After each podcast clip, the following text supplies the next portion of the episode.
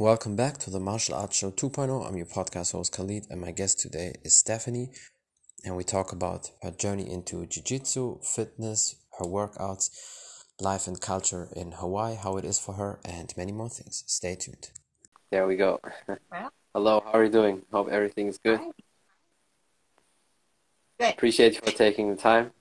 It's uh, really a pleasure for me because, uh, like I said to you before, you're awesome. I really love what you do. Your account is amazing. You have you know great skills. I think uh, you're a good role model for a lot of people, and that's why I'm happy to have you here on the podcast.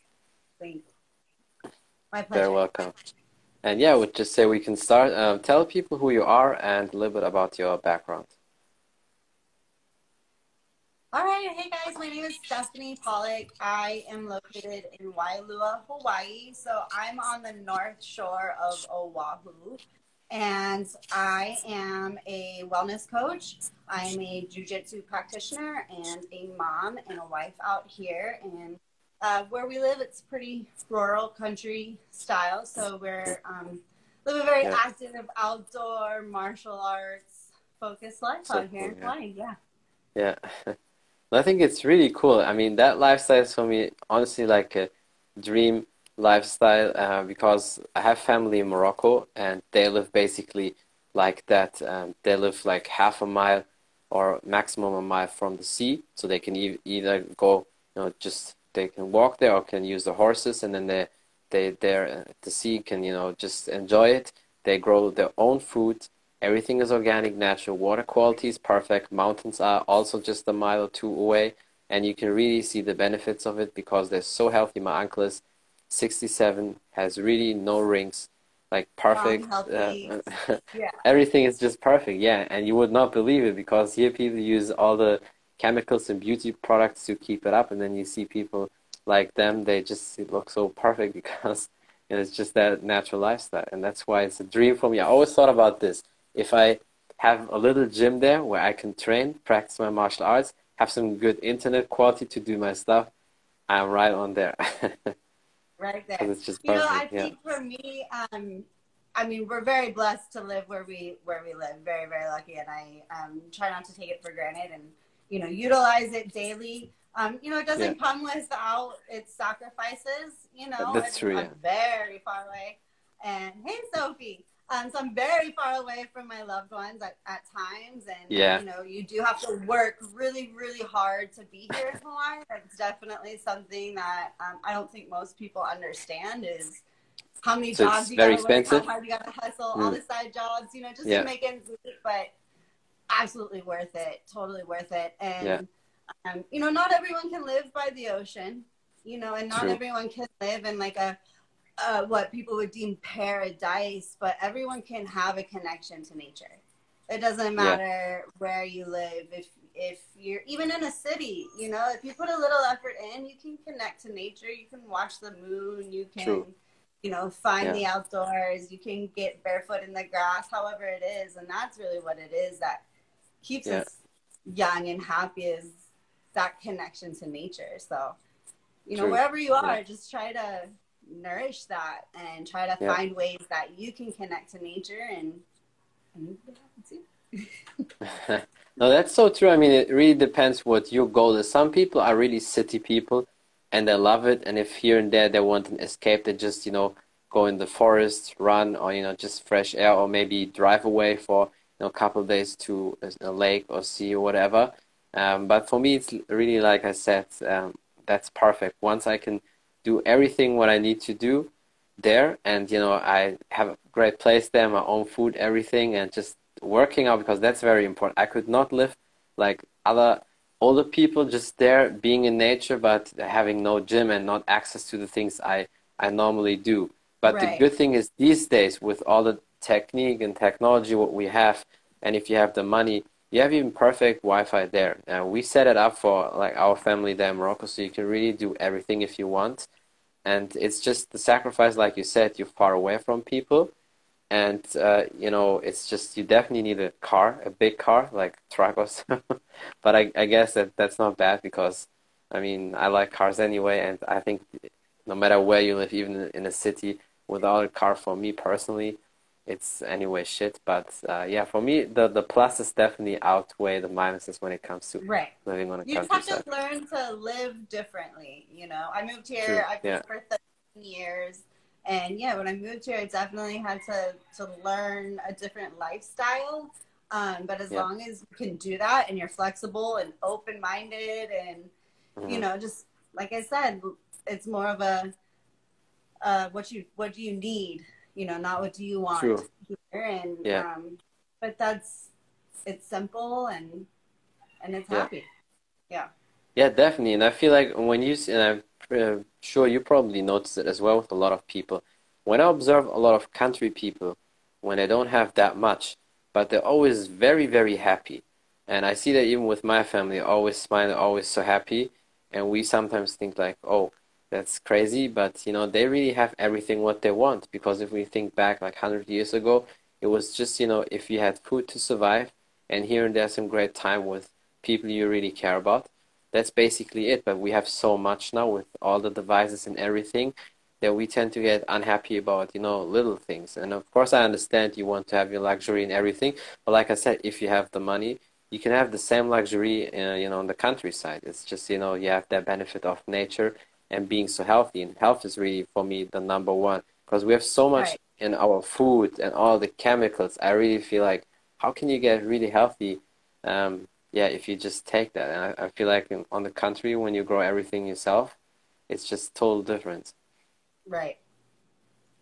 And how was it for you when uh, quality wise, like life quality, health wise, living in, you know, their uh, countryside? I mean, it's it's definitely probably big improvement for yourself, right? Yeah, I, there was a lot about. Um, so I didn't start anything fitness related at all until I moved to Hawaii, and then it was, uh, you know, well into my quote fitness journey that Mhm. I started diving into martial arts, and so Yeah. I was well into my uh, late 20s before I ever started doing any sort of martial arts.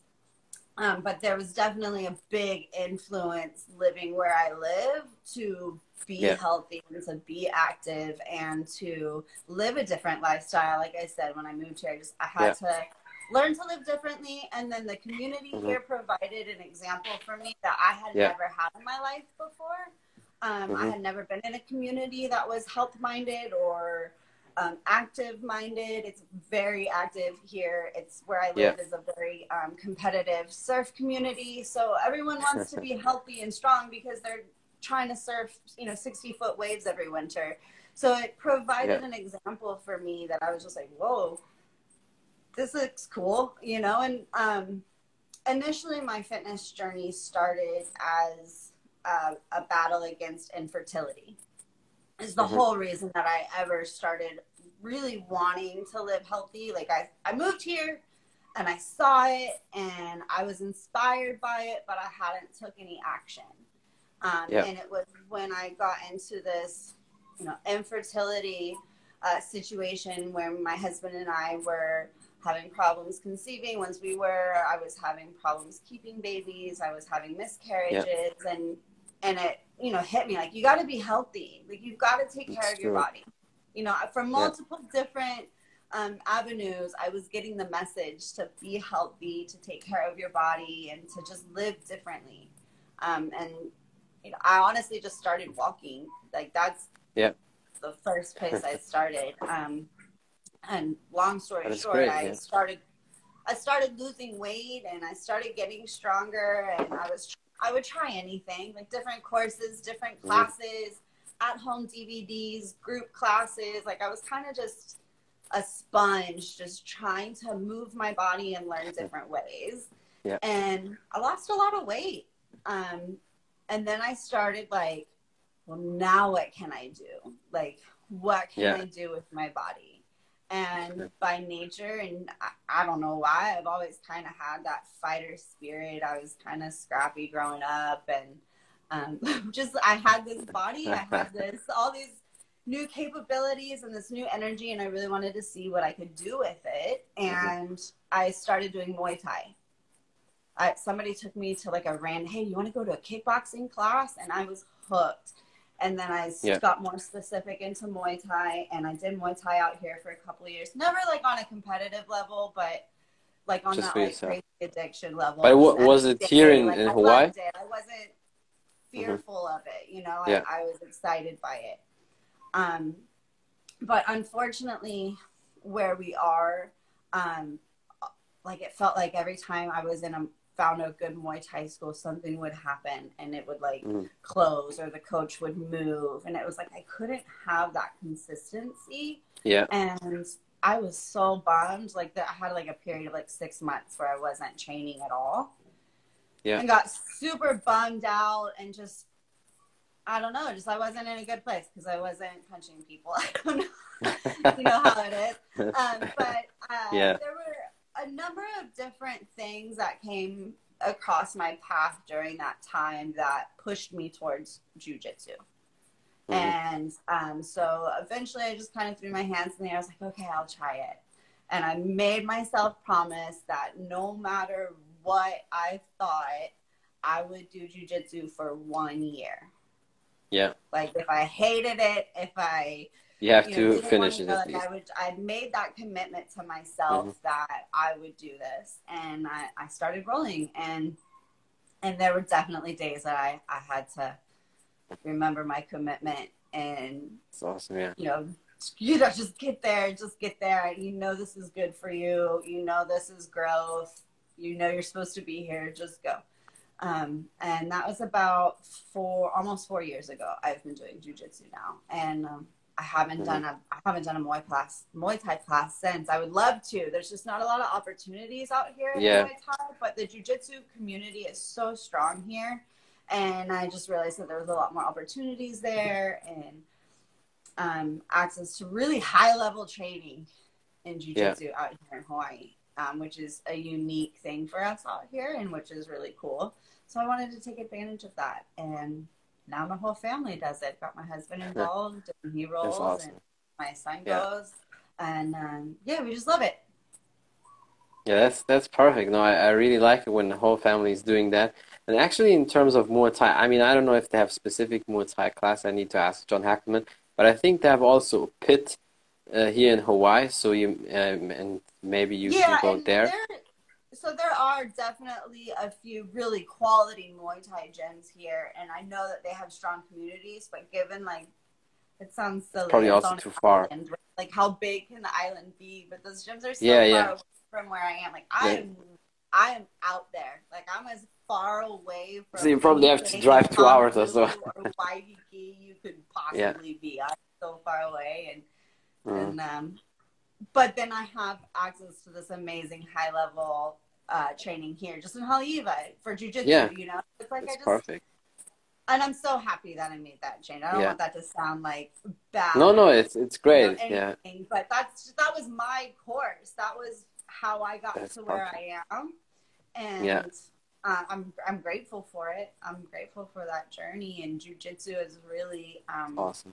Ul- ultimately changed my life and changed my perspective on my body, changed my Mm-hmm. Perspective on the world, on how I approach things just in my daily life. It Yeah. it really changed everything for me, and I'm really grateful for that. Yeah, I can definitely see that. And I think, I mean, even the jiu-jitsu gym, they probably all have backs as well. So I feel like even if there's no access for you to go to Muay Thai gym because it's too far away or whatever, but if there is a heavy bag also, then you can still at the end of the jiu-jitsu class maybe Yeah, throw for 10 minutes or so some stuff. Yeah. couple rounds on the bag. Yeah, I, Yeah, I mean, exactly. I definitely have days where I'm like, oh, I really wish I could just punch something right now, you know. Um, but it's it's a different art. It's a completely different approach on the body, and it's, Yeah. it's pretty rad. Yeah, it's fun. True.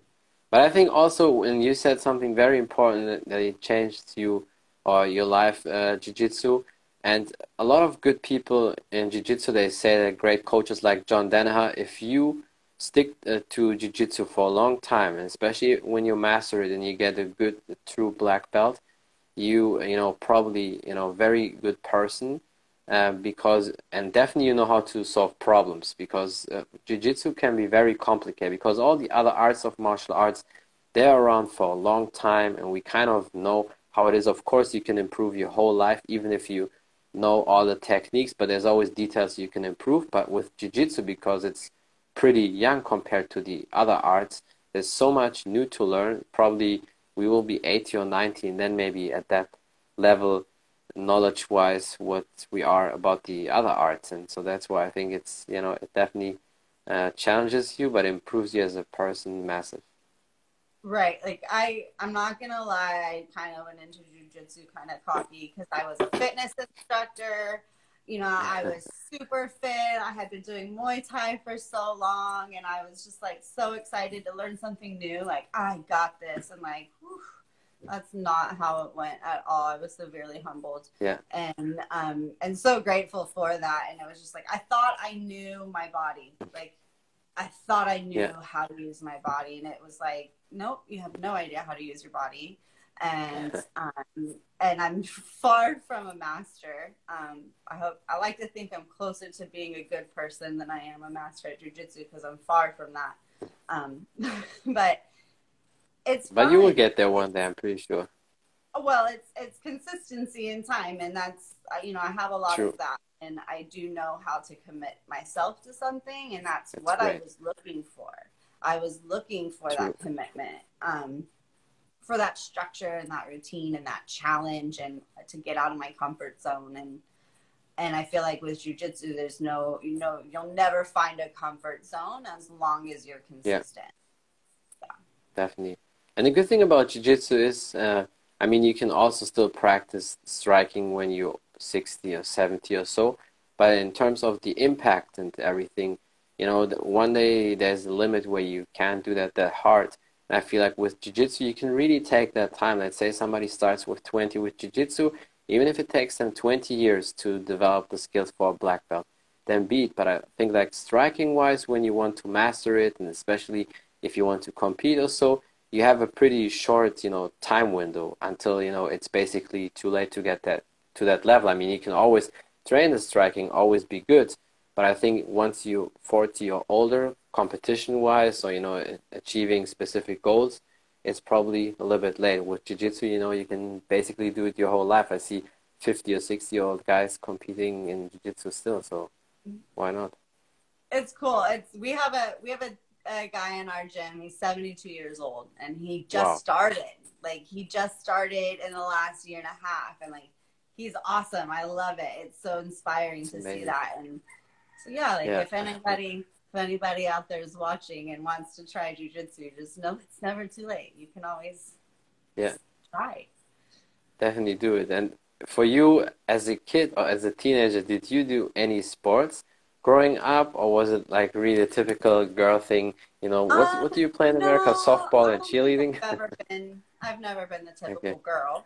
Um, but I was the girl in high school that kind of did everything a little bit. Like I would do Oh, basketball for a couple years and get bored, and then I did volleyball for a couple years and got bored, and then I I trained horses and did horses for a long time, and then I did Mhm. dance. You know, it's kind of like good at a to lot test of everything. things, but never really focused on one. And I think it's because you know at that level and at that age. I was getting comfortable. Like I would get to a point where I'd be like, okay, I got this. I know what to do. A plus, you know, B, C, and then, um, but jujitsu, that's never going to happen. Like that's, That's true. like I said, you if you're consistent with jujitsu, you'll never find that comfort zone, and Yeah. and that's I have learned um, in my life that the comfort zone is not a good place to be. That's not a, a good place for me True. to be. Um, and that every time I step outside of my comfort zone, amazing things happen. You know, True, yeah. growth happens, opportunities 100%. come. And so I'm constantly seeking out ways to get outside of my comfort zone. Yeah. And and that's what, you know, that jujitsu has totally served a huge portion of that for me. Um, so I'm always seeking out that challenge and and jujitsu serves it every day. So I can just Yeah. my little heart out there. No, it's just awesome. I can really see how passionate you are about that. Like I said, I think you're awesome and I really like what you do and you're a great example for a lot of people. Because first of all, it's a never too late to to start anything. and just you know the, the commitment you have and then also family and being here outside and you know all these things in general in life and but you still stick to that you still do it and i mean you know being basically in nature on a farm also taxes the body in kind of way. It's a good workout. It's i think a good strength workout on top of that. But Yeah. you know just still to to keep pushing because people always try to find excuses for everything. And i always you know feel the same like you with the martial arts journey that really shaped me improved me in all ways. Because i don't know if i probably never did martial arts. I um, maybe my confidence wouldn't be that good although i was a, as a kid even before i started martial arts i always had confidence but i think through that it even grew more. And also solve, solving problems and you know just the um, never give up mentality. Because I see a lot of people when they don't have a martial arts background and not in sports or so soon something is tough they give up. But with me with the martial arts I can't.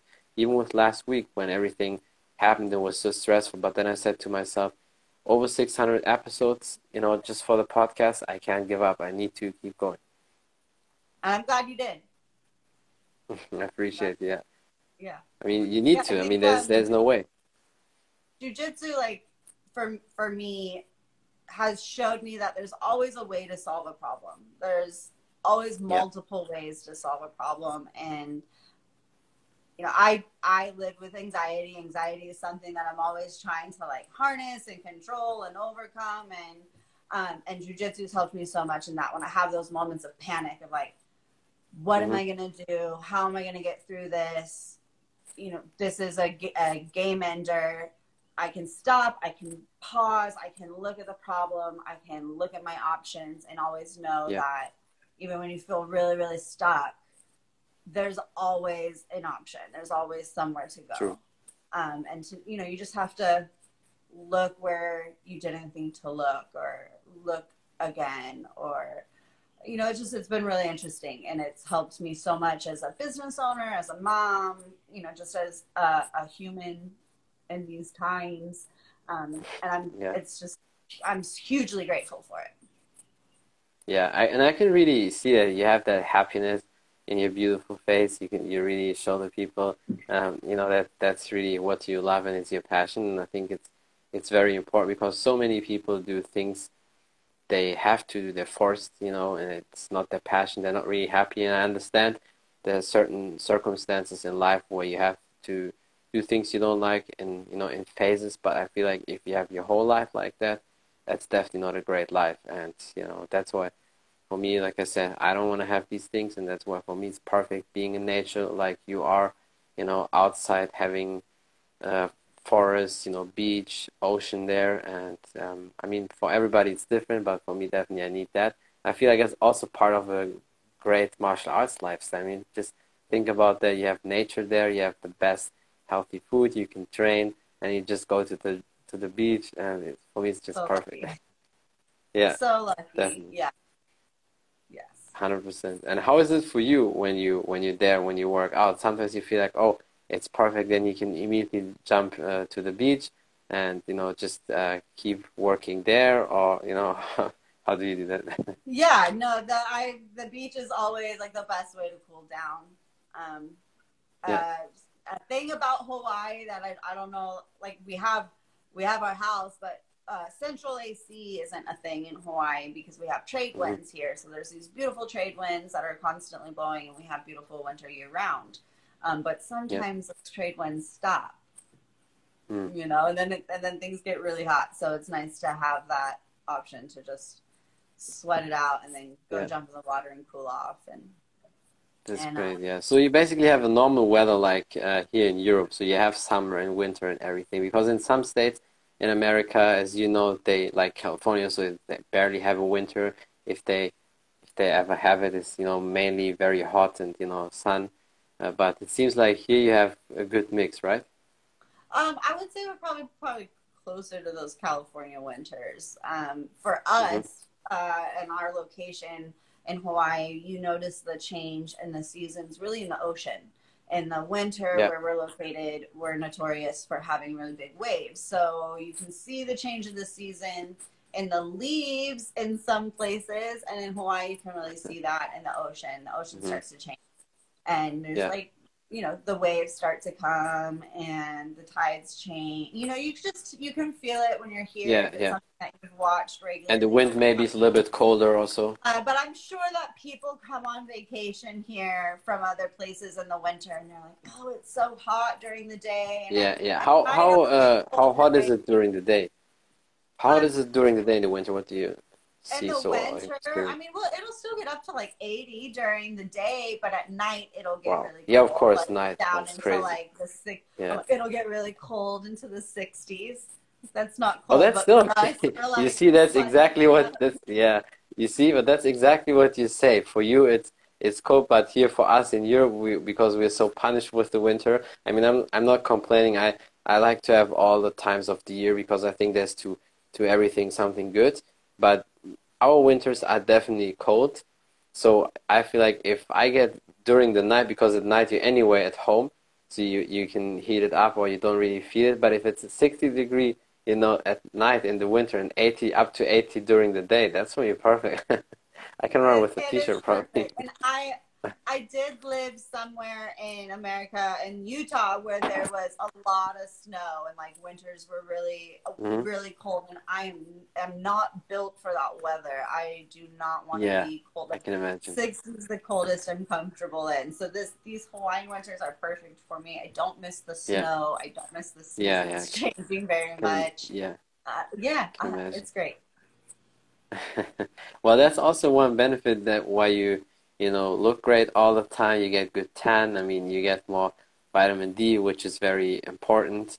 And so there's a lot of benefits to that, and probably it seems like people are a little bit happier there when they have good weather, when it's when it's warm, when the sun is out, because you can really see that here in Europe, winter time, a lot of people are so depressed, and um, so that's why it's probably perfect. Yeah, it it's there. easier to be happy year round when you can get in the ocean and be warm year round. Mm-hmm. Hundred percent. I mean, I probably, I definitely would would trade that. I definitely feel like one day I need to be in a region like that because the winter is definitely crazy. I mean, in my area specifically, for years now, we don't really have snow, but the winter is definitely cold. It gets up into the minuses, so it's it's definitely below zero. It's it can be very freezing in the winter, but no snow. But still, the, the the cold is very aggressive. But then, like from April to October, we have really good weather. It, it's hot. It can be up to you know 80, 90, sometimes 100 degrees. like a- That's that's, yeah, that's that's. Yeah, yeah, definitely. Yeah. We have the same like you guys. But then we have aggressive winter as well. so I feel Oh, like you get everything from yeah but Very it's, it's okay here. for me. Yeah, you can, and, and I think you can then all the time, you know, go surfing, swimming, even in the winter. Or do you feel like for you, you know, when it's winter, you don't want to be in the water? Uh, the only reason I wouldn't want to be in the water here in the winter is because the waves are so big. Like the, The waves, yeah, it's so dangerous. big, and there's Yeah. like you, you don't want to go swim in that. Yeah, yeah, it's not safe. It, it's not fun. Yeah. So that's yeah, the, yeah. only, the only reason I don't get in the water in the winter here. But, Yeah. But we get a lot of that in the winter. yeah. But you probably can just, you know, if necessary, and that's the thing. What I what I like about places when they're close to nature. Even if you don't want to go to water, you can still go to the beach and just, you know, relax Yeah. there, just enjoy the waves, the wind, You'll watch and the yeah. waves and play at the park. Yeah, absolutely. We're still there. We're just not in the water. Yeah. So how far are you away from the beach? Can you basically almost walk there, or do you need to drive a little bit? I'm like not even a block off the beach. Wow. So it's like you can really, you don't even need your car, so you can really walk no, down there. I can walk. To, yeah, That's crazy. Yeah, that's perfect. It's like the same like my like my family in Morocco. That that's perfect, really. That that's what I like about these places. I feel like I need to uh, visit your place very soon. yeah. Have you ever have you ever ha- tried jujitsu? I mean, I do jujitsu because uh, definitely, you know, because uh, and and that really when John Hackleman said something very specific because it really cemented, you know, what I thought. Because I think as a true martial artist, you want to have first of all always thought about I want to have my toolbox always completely full. I don't want to just have striking but no ground, or just ground but no striking. Right. And then John Hackleman said something very important. I, I think some people might be offended, but if you really take the ego aside and think about it, it makes sense. He said a true martial arts needs to have four elements some sort of striking, whatever it might be Muay Thai, boxing, karate, taekwondo, whatever. Then uh, grappling, so jiu jitsu, wrestling, and your strength and conditioning. And if you lack one of that, you're not a martial artist, but a partial artist. partial artist. Yeah. Well, it's, it's, it's funny, right? Since I had the striking, I do. That's where I started. Yeah. I do the jujitsu, and then. I am also a wellness coach and ran a strength and conditioning class Yeah. for women, where I'm at. For I ran that for nine years. I've recently decided to take a break from from that coaching and expand Mm-hmm. my coaching to include fitness as well as business mentoring. Um, but yeah, I guess I, I I I feel like maybe I I check off two and a half of those boxes because I haven't put my gloves on in a while, but I still have. Yeah. But you still have the skills. I'm probably, I'm pretty sure you still have the skills. And if there is a, like I said, if there is a back at the jiu-jitsu gym at the end, if you have 10, 15 minutes, you can still kick, you know, punch, give some knees, elbows, whatever, just, you know, to, to stay in the, in the rhythm. So the, I know a lot of Yeah. grappling people, they do that. They, they, they did a little bit striking just, you know, to, to have it also in the toolbox. And then at the end of wrestling practice or jiu-jitsu, they do like two or three rounds on the back and just you know work on the striking. So mm-hmm. I think That's that's that's good as well. Yeah. and I mean, so you're definitely a, a, true martial artist. I would not say you're just a martial artist. I can you. definitely say you're true martial artist. Thank you. It's you're welcome. Yeah, it's just true. And strength and conditioning wise, anyway, because I mean your shape is great. You have great workouts. And speaking of the workout, how do you train for yourself? I mean, um, I'm pretty sure many people wanna know that as well because coaches always, you know, they help other people, they train other people. But of course, as a coach, you can't forget yourself. So how do you train yourself? Uh, like, do you mix with jujitsu and strength, or what? Before I even started jujitsu, I had started a women's strength and conditioning program. It's called Mm-hmm. WIP Fit, W I P, and it stands for Women in Power. And that program had its own format that it was mostly body weight. We do use dumbbells on alternating Yeah. weeks, and there is an approach that I use to that. So that was my training format for a very long time um, for probably like nine years. Like I said, even before jujitsu. So I had already Mhm. had that foundation before I started.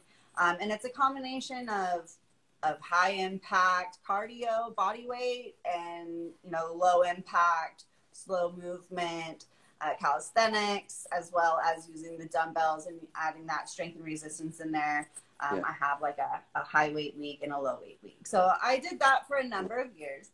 I in June stopped coaching my live classes and myself as well stepped away from that format um, for no other reason than I just was craving something different. I had Yeah. gotten into that comfort zone hmm and you know times are changing you know politically all of this stuff so we took a, a pause um, since then Yep. i've really just been focusing on doing yoga i've been doing a lot That's of awesome. yoga and stretching I, I really have physically taken kind of a deep breath in the last three months Mhm. just to Yeah. give my body some time Yeah. to just enjoy and exist and i'm i mean i still i wake up i walk at 5 a.m every morning i do my yoga in the morning i'm off to That's jiu-jitsu and i walk at night like i'm Yeah. still very active Yeah, Um, you still work out. Yeah, that's yeah but i am definitely i'm planning on sinking my teeth back into strength and conditioning in the upcoming Yeah. weeks have a program lined up that i'll be using Mhm. it's actually somebody else's program that i'm using um, and it's the first time doing this program so i'm excited for something new i just kind of wanted Yeah. to uh, uh, i wanted to be the student for a second yeah. you know? I mean, I've always for a long time learning. Uh, WIP Fit is evolving more into business mentorship, women empowerment, uh, business networking, and and creating that community. It's definitely still active, just not. I was teaching. I taught uh, three week boot camps, and I was teaching them like literally like back to back for years. and Mhm. I miss it. I miss it, but Yeah. but I know that I'm growing right now, and, and that I'm learning and absorbing and attracting right now, so that the next chapter can can be read. Yeah, of course. I mean, always constantly learning, and I think that's something you also take away from martial arts, always basically white belt mentality, no matter what level you are and how good you are, and it's just awesome. And I understand also um, your point of, you know, taking a little break for the strength and conditioning training, especially when when you work out all the time, like like people work out all the time like you do. I mean, your shape is fantastic. You're very strong, so it seems like you definitely did a lot of the strength and conditioning. And then sometimes if you take a little break from that, but still work out on everything else, like you said, yoga, stretching, then even helps your body more, improves, and with that you make your muscle fibers even you know longer again, stretch them so that new capacity to build muscles. All good, don't worry. And then you know that's that's just perfect. And I think you really have great routines, and you definitely know what to do. thank you, thank you. Been it's uh, taken a lot of time, but I feel uh, I feel good. Yeah. Yeah, I mean that that's awesome. It's, that's what I said. You're a great role model for a lot of people, and especially for the ladies out there. And um, yeah, is there anything else you want to say? Maybe some last advices or something you want to promote? Um, check out my business page.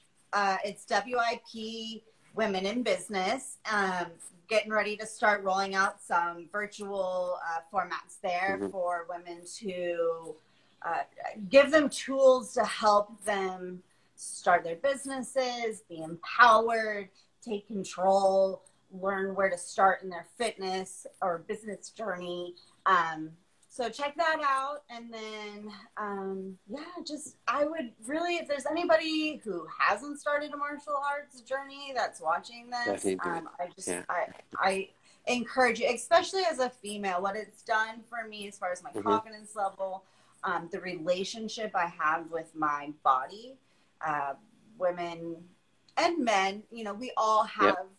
been impacted to think about our bodies a certain way and to think course, that yeah. our bodies need to look, act, move, work a certain Mm-hmm. way. Um, and martial arts will really uh, shift that perspective and bring it back into your power that you will be the one creating those desires and those boundaries that you won't be influenced by social media movies any outside voices like that you Mhm. should be the one that's determining No, definitely, 100% agree with that. uh, martial arts So has true. really, really helped me appreciate my body for what it's capable of um, and not for what it looks like. Um, and Yeah. that has been so empowering for me as a female that it's allowed me to step into my power in other areas of my life, not just the physical ones. Well, that's great. I mean, I really see that. I see how it changed you. What a great person you are, and like I said, you're definitely a great role model for many people, and that's why I'm very happy to have you on the podcast. I appreciate you a lot, and I definitely hope we can connect again and do many more podcasts in the future. I look forward to it. Let me know if you ever come out here. You ever Yeah, definitely. I mean, uh, yeah, hundred percent. I mean, definitely plan it. I just have to see how it goes with everything right now in the world. Right. You know, Once upon unfortunately. a time. Once Hundred upon a percent, yeah, definitely, yeah. And thank you for your time, and yeah, have a great day, and Thank talk to you you. soon again. Thank you. My Anytime. pleasure. Take care. Bye, everybody. That's it from the Martial Arts Show 2.0. I'm your podcast host Khalid. My guest today was Stephanie, and we talked about her journey into martial arts, jiu jitsu, her training, fitness, coaching, strength and conditioning training, life and culture in Hawaii, and many more things. Thank you for watching. Thank you for listening. Don't forget to follow her on Instagram. And if you want to know more about the podcast on Spotify and iTunes, just type in the Martial Arts Show 2.0 and you will find it. Thank you for the support. Until next time, bye everybody.